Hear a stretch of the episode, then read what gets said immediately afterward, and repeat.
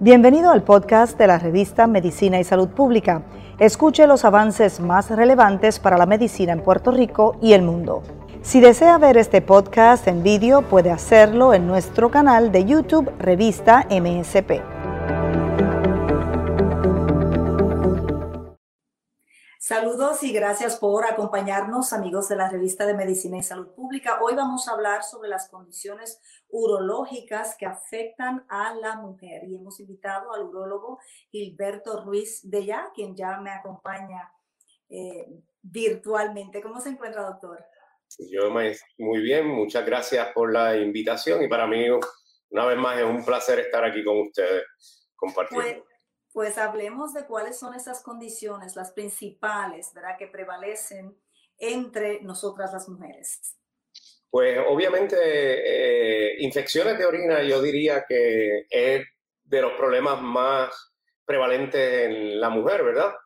Eh, obviamente la uretra, la, ¿verdad? el origen anatómico es tan corto, dos o tres centímetros, que, que esencialmente expone a la vejiga al exterior y por eso es que las infecciones de orina son tan comunes. Además de eso, pues eh, cambios hormonales, eh, la disminución de, esencialmente de estrógenos con la edad, pues eso te predispone, al igual que la diabetes, etcétera, que son bien prevalentes en Puerto Rico. Otras causas como son piedras son comunes también en las mujeres y por ahí podemos seguir a otras condiciones como son el cáncer renal y cáncer de la vejiga, que desafortunadamente también los vemos eh, relativamente común en las mujeres en nuestro país. Pues hablemos de los síntomas entonces, por lo menos eh, comencemos entonces con eh, las infecciones de orina. ¿Cuáles son las principales, los principales síntomas? Excelente, yo creo que esto es bien importante, ¿verdad? Cuando hablamos de infecciones de orina y, y usted pregunta cuáles son los síntomas, tenemos que dividir entonces en dos grandes grupos, ¿verdad? Porque hay, hay mujeres que se presentan con bacterias en la orina totalmente asintomáticas y la mayoría de estas mujeres son mujeres de mayor edad, ya mujeres que están en posmenopáusicas, ¿verdad? Y esencialmente estas mujeres posmenopáusicas que están totalmente asintomáticas son bien, bien comunes y estas mujeres no se deben tratar. estas mujeres se deben definitivamente de observar. En algunas ocasiones hacemos exámenes de orina y cultivos, eh, ya sea pues por, porque van a ser operadas, etcétera, y entonces muchas veces se tratan y, pacientes que están asintomáticas entonces podían convertirse pacientes sintomáticas, porque los antibióticos lo que hacen es que aumentan la virulencia, destruyen las bacterias eh, buenas, las malas entonces se desarrollan y entonces tenemos pacientes que estaban asintomáticos, ahora se tornan pacientes sintomáticos. Así que es bien importante esto, mujeres que tienen bacterias y que están totalmente asintomáticas, que son posmenopáusicas, se dejan tranquilas, ¿verdad? Ahora, la mayoría, ya las mujeres más jóvenes, mujeres, estas se presentan con frecuencia, urgencia, al al orinal, eh, son uno de los síntomas más frecuentes este, de las infecciones de orina. ¿Y cuáles pudieran ser condiciones, ¿verdad? O comorbilidades de esta infección de orina, porque si es asintomática se deja tal cual, pero pudiese evolucionar la condición para afectar, digamos, otras partes del mismo sistema. Eso es un, verdaderamente, muchas pacientes o muchos mismos médicos tienen el miedo de que pacientes que tengan bacterias en la orina puedan convertirse sintomáticos y realmente la literatura está bastante clara, menos de un 10% de las mujeres asintomáticas que tienen bacterias en la orina van a desarrollar algún problema. Que, la mayoría de estas mujeres se pueden observar eh, sin ningún problema o riesgo.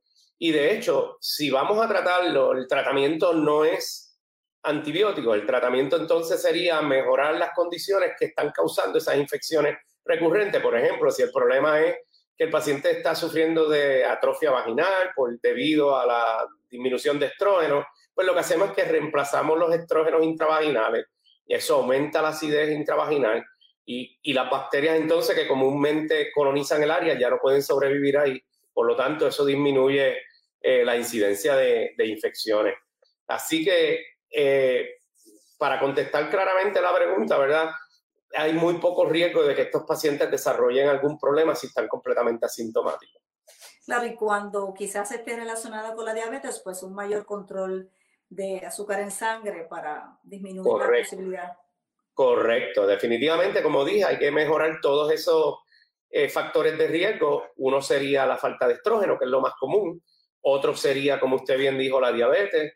Obviamente, esto lo podemos mejorar, lo podemos controlar. Hay otros factores, como son pacientes inmunocomprometidos por otras razones, ya sea medicamento, cáncer, etcétera. Ahí se hace un poco más difícil. Ahora, eh, una de las razones en la diabetes que tenemos las infecciones es porque obviamente esto nos pone en un estado de inmunocomprometido, ¿no? Y otro eh, problema común es, son las piedras. Y es bien interesante, ¿verdad? Porque sé que provocan mucho dolor. Eh, ¿Pero qué las causan, doctor? Excelente. Pues mira, las piedras, la, hay una variedad de causas, ¿verdad? Por decirlo de esta manera. No necesariamente, como escuchamos por ahí, la Coca-Cola es la causa más común. Eh, realmente, pues las causas, entre las causas más comunes son pacientes que pueden tener una excreción alta de calcio en la orina. Son pacientes que tienen problemas este, eh, en el riñón como tal.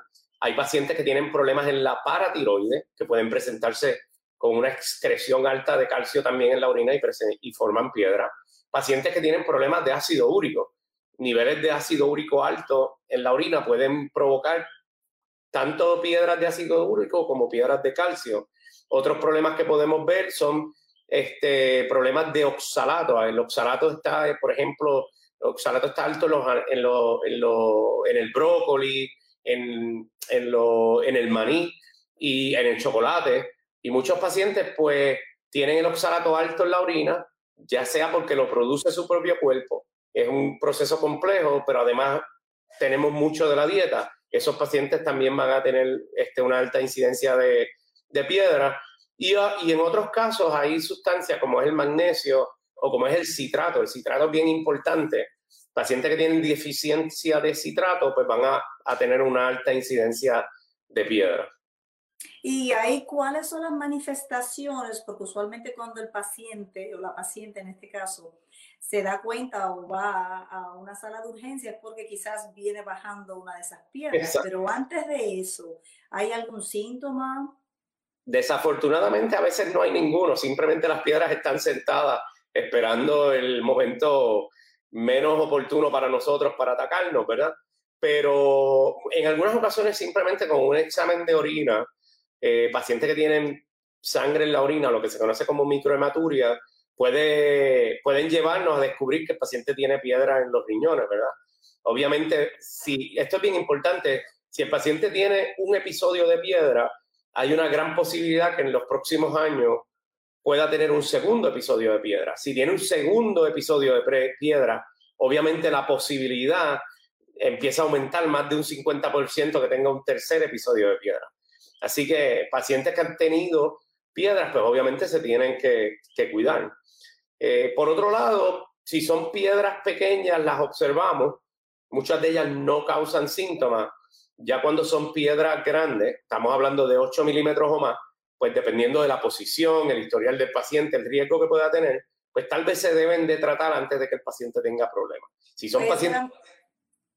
Esa era mi próxima pregunta, si se tratan o se dejan ahí hasta ver cómo reaccionan. Sí, si son pacientes de piedras de menos de 8 milímetros, usualmente las dejamos y el racional para observar es que las piedras de menos de 8 milímetros un gran por ciento de ellas pasan sin ningún problema, o sea, no, no obstruyen. Obviamente hay pacientes que tienen un historial grande de problemas, intolerancia al dolor y demás, pues tal vez uno, una piedra un poco más pequeña, pues uno la trata. Pero como regla general, el tratamiento principal de piedras de menos de 8 milímetros es observación. E incluso si la piedra está bajando y el paciente puede tolerar el dolor, etcétera, etcétera, pues entonces este, lo que hacemos es simplemente observar. Esa es la mejor opción. Ahora, una piedra de, más de 8 milímetros que pase, pues ya esa piedra pues, puede causar problemas. Entre ellas, pueden impactarse en el uréter. Esa impactación de la piedra en el uréter puede comprometer el flujo sanguíneo y luego resultar en una estrechez de, de, del uréter, lo cual es relativamente común en, en, ¿verdad? en pacientes que sufren de, de piedra.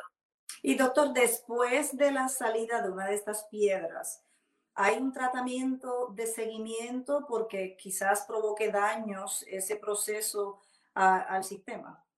Seguro que sí. Usualmente, una vez nosotros este, removemos la piedra, tratamos de, de, estudiar al paciente y hacerle lo que se llama eh, un, un, estudio de riesgo para piedra, en el cual estudiamos a ver cuáles son esos factores de riesgo que pueden promover la, la formación de piedra.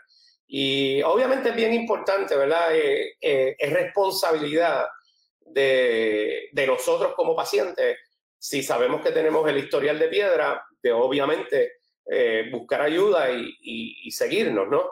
eso es sumamente importante. Este, una vez ellos presentan a la oficina, pues nosotros, como le dije, le hacemos las 24 horas de orina, vemos a ver cuáles son esos factores de riesgo. Obviamente, en un periodo razonable se le hace radiografía para asegurarnos que el paciente está libre de piedra y que no ha tenido ninguna de esas complicaciones, porque muchas veces los efectos secundarios que puede traer eh, el, el momento que el paciente pasa una piedra no necesariamente se presenta dos o tres semanas después de pasar la piedra, se puede presentar muchas semanas luego, inclusive meses o años de haber pasado la piedra. Y hay que modificar, doctor, eh, la dieta, el consumo de los productos que usted señala que también están vinculados con la formación de estas piedras. Correcto. La primera, si nosotros hacemos ese 24 horas de orina para ver cuáles son los factores de riesgo, eh, una vez nosotros los identificamos, que podemos identificarlo en más del 50% de los pacientes, pues entonces ahí nosotros eh, modificamos, la, entre otras cosas, la dieta. Por ejemplo, como te expliqué ahorita, si el paciente tiene una excreción alta de oxalato, pues nosotros bajamos los, la, hacemos una dieta eh, baja en oxalato. Si el paciente tiene, por ejemplo, niveles de ácido úrico alto en la orina, pues en, en, este caso, pues disminuimos la cantidad de proteínas eh, por ejemplo, de carne roja, ¿verdad? Que, que consumimos. Eh, yo te diría que esos son la, los cambios más grandes que usualmente vemos. Si tiene disminución en citrato, le, le recomendamos que utilicen, por ejemplo, eh, eh, cítricos, jugo de china, jugo de limón, que aumenta la cantidad de citratos en la, en la orina. O sea que es bien importante hacer los estudios para entonces adaptar el tratamiento basado a, a ¿verdad? A lo que encontremos en esos estudios. Claro, o sea, el tratamiento debe ser individualizado, ¿verdad? Personalizado para ese paciente y su condición. Doctor, también hay muchos mitos eh, con esto de tanto la infección de orina como las piedras en el riñón y se le atribuyen, ¿verdad? Eh, digamos, eh, propiedades milagrosas algunos productos, ¿verdad? Incluso algunas plantas medicinales. ¿Qué de cierto hay? Sí, eso es, eso es bien interesante. Yo creo que hay algunas que sí, para serte honesto. Por ejemplo, estábamos hablando de que el citrato, ¿verdad? Eh, era importante para prevenir la formación de, de, piedras. Quiere decir que, por ejemplo, el limón, incluso el té de limón, que tiene alta cantidad de citratos, potencialmente podría ayudarnos a prevenir las piedras. Pero desafortunadamente, una vez las piedras están allí, no, no hay nada que las pueda disolver. Eh, Juana la Blanca, ninguna de estas, de estas cosas que, que, nos recomiendan, pues la más desafortunadamente no las va a poder romper, excepto pacientes que tienen piedras de ácido úrico, que en estos pacientes, si nosotros alcalinizamos la orina, esas piedras se pueden disolver, son las únicas piedras que, verdaderamente nosotros podemos disolver. Así que me da mucha pena decirlo, pero esto de, algunos de estos productos naturales para romper piedras pues, son meramente mitos. Pues qué, bueno que hace la aclaración. Doctor, hablemos entonces quizás de una de las condiciones urológicas más dramáticas, que sería el cáncer en la vejiga. ¿Cuán prevalente es el cáncer en la vejiga en el caso de las mujeres? Pues, este, pues mira, interesantemente, obviamente en el pasado, el cáncer de vejiga era mucho más común en el hombre que en la mujer y por muchas razones, una, una entre otras es que eh, el uso de cigarrillo, el, el, hombre antes fumaba más que, que, la mujer y el cigarrillo es uno de los factores de riesgo para desarrollo de cáncer en la vejiga. otros factores también era la exposición en, términos del trabajo.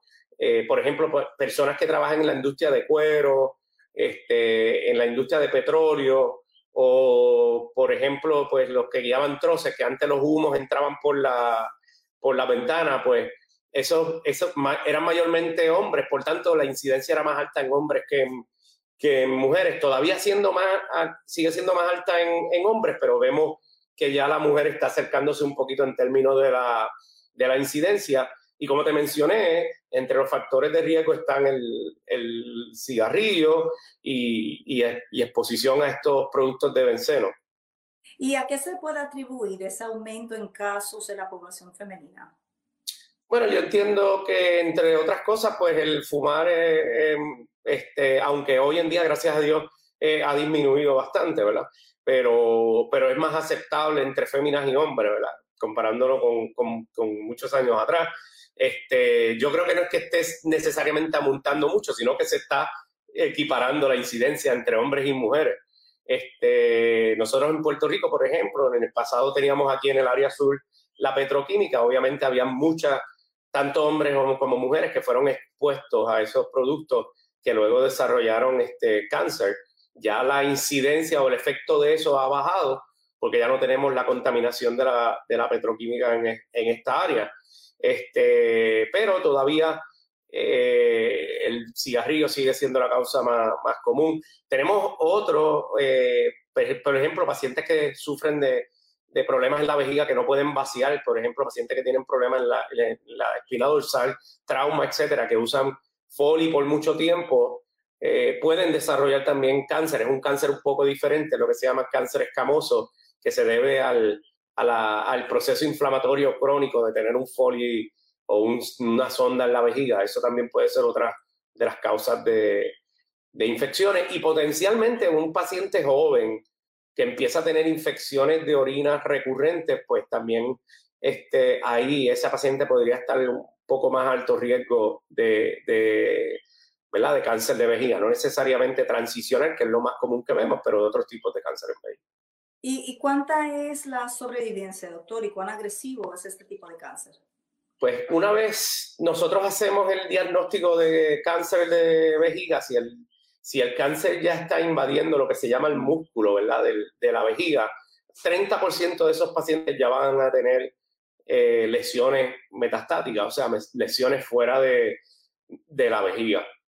Desafortunadamente, este cáncer, pues una vez tú lo tienes en la vejiga, puede ocurrir en cualquier lugar donde tengamos ese mismo tejido, ¿verdad? Ya sea los uréteres, riñones, uretra. Eh, pero hasta 30% de los pacientes que tienen invasión en el músculo eventualmente pueden avanzar eh, si nosotros hacemos el diagnóstico temprano, quiere decir que el, que el tumor no ha penetrado el, el, músculo de la vejiga, no es invasivo al músculo, pues esos pacientes tienden a, a tener mejor sobrevivencia. Usualmente sacamos el tumor y hay diferentes tratamientos, inclusive se le da eh, quimioterapia intravesical, o sea, medicamentos dentro de la vejiga para tratar de disminuir la recurrencia del tumor que trabaja muy bien. Eh, pero todavía sigue siendo un tumor que cuando sale de la vejiga es bastante agresivo. ¿Y cómo se detecta, doctor? ¿Es fácil el poder dar con ese tipo de diagnóstico? Digamos, eh, la persona pasa mucho tiempo con el, ese tipo de cáncer hasta que finalmente se descubre. ¿O cómo ustedes detectan ese tipo de cáncer? Pues mira, yo creo que en Puerto Rico tal vez la gente le da un poquito miedo de ir al médico o muchas veces tienen la falta eh, percepción, por ejemplo, de tener sangre en la orina, tal vez eso es normal y tienen un episodio, no le hacen caso, lo dejan y, ese tumor está ahí, es la causa de la sangre en la orina y tal vez esperan mucho tiempo cuando llegan ya es un tumor que está, que está avanzado, pero la mayoría de los pacientes que se presentan con cáncer este, invasivo se presentan ya con, con episodios de sangre en la orina, de sangre gruesa en la orina. Eh, si uno tiene un paciente que, que, que tiene microhematuria, quiere decir que tiene gotitas o, sangre en la, en la orina, por poca que sea, esos pacientes necesitan que se haga un estudio completo porque algunos de ellos van a presentar con, con, con tumores en la vejiga. Obviamente, si el paciente tiene sangre gruesa, quiere decir que si orina y tú ves la sangre, el porciento de pacientes que van a tener malignidad es uno mucho más grande. Y se, eh, el tipo de examen es una sonografía, es algún tipo de radiología, ¿qué, qué se hace? ¿Cuál es el, el procedimiento para detectarlo? Importantísimo. Eso hay unas guías de tratamiento y esas guías de tratamiento se basan dependiendo de los factores de riesgo del paciente. Por ejemplo, si el paciente se presenta con este, poca sangre en la orina, no es un paciente fumador, eh, no tiene ningún factor de riesgo, pues simplemente un sonograma renal y una cistoscopía, mirar el caño de la orina, tal vez es suficiente. Un paciente que se presenta con historial de fumar, con que, que estaba sangrando por uno o dos días, ese paciente el riesgo aumenta significativamente, ese, ese paciente pues tenemos que ir un poquito más profundo, un CT scan con contraste, unas pruebas de orina, como son las citologías de orina, y definitivamente mirarle la vejiga, que es la cistoscopía. Y la recurrencia, doctor, una vez, digamos, ustedes eh, extraen el tumor, eh, hay un tratamiento de seguimiento, pero ¿cuáles son las posibilidades de recurrencia? Desafortunadamente, una vez uno lo extrae, aunque el tumor sea eh, no haya invadido, la recurrencia es altísima. Y por eso es que se le dan estos medicamentos nuevos que han mejorado este, o han disminuido la incidencia de la, de la recurrencia de estos tumores en la vejiga.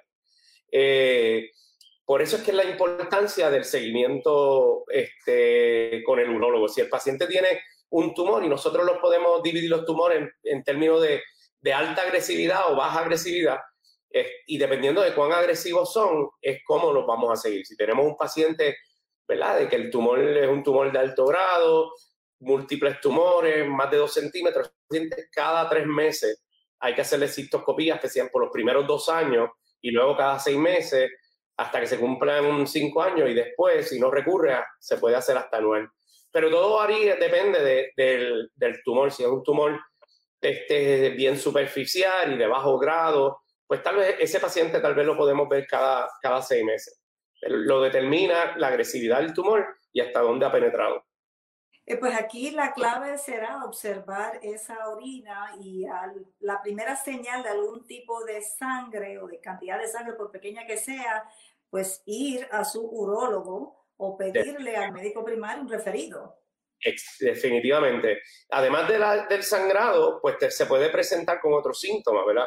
Se puede presentar con síntomas parecidos a una infección de orina, frecuencia, urgencia, hesitancia, ¿verdad? Que quieren ir al baño pero, pero como que no pueden. Son algunos de los síntomas que se pueden, que se pueden presentar en estos pacientes. Usted habló ahorita de nuevos medicamentos eh, para tratar el cáncer en vejiga. ¿Estos tratamientos son de tipo de inmunoterapia? ¿De qué tipo de medicamentos hablamos? Esencialmente la inmunoterapia ha venido a cambiar el, el, el perdonando el anglicismo, el landscape de, del tratamiento, no tan solo de cáncer de vejiga, ¿verdad? Pero, pero de muchos otros cánceres. Pero es, muy interesante lo que está sucediendo esencialmente con el cáncer de vejiga. Antes, un paciente que tenía un tumor, por ejemplo, lo que se llama carcinoma in situ, que es un, que, que, es un tumor bastante agresivo, la percepción cuando dice carcinoma in situ es que es algo en situ, que no debe ser malo. Es todo lo contrario, es un tumor que es bien agresivo. Nosotros, eh, de hecho, un latino descubrió que el uso de el bacillus de la tuberculosis, lo que se usaba de antes como, como vacuna, lo ponemos en la vejiga de los pacientes y, la transformación en términos de cura fue gigantesca. Pero, sin embargo, hay algunos de esos pacientes que no, una vez no funciona el, el BCG o el, tuberculo, el bacilo de la tuberculosis, no teníamos otra opción. Habría que sacarle la vejiga.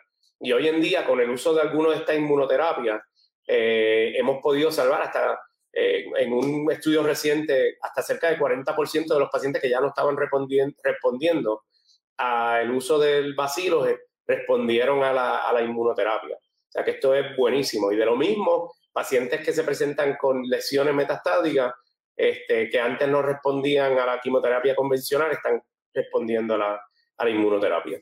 ¿Y, cuán accesibles son estos tratamientos, doctor? Porque sabemos que los tenemos, ¿verdad? Pero la gran pregunta es si son accesibles a la mayoría de los pacientes.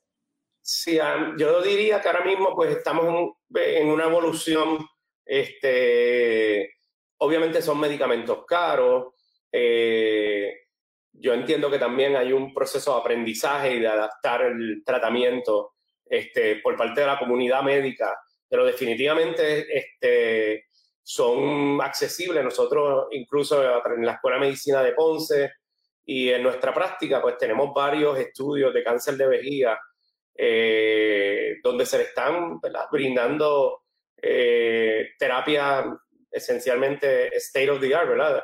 En términos de, de tanto quirúrgica como de inmunoterapia a estos pacientes.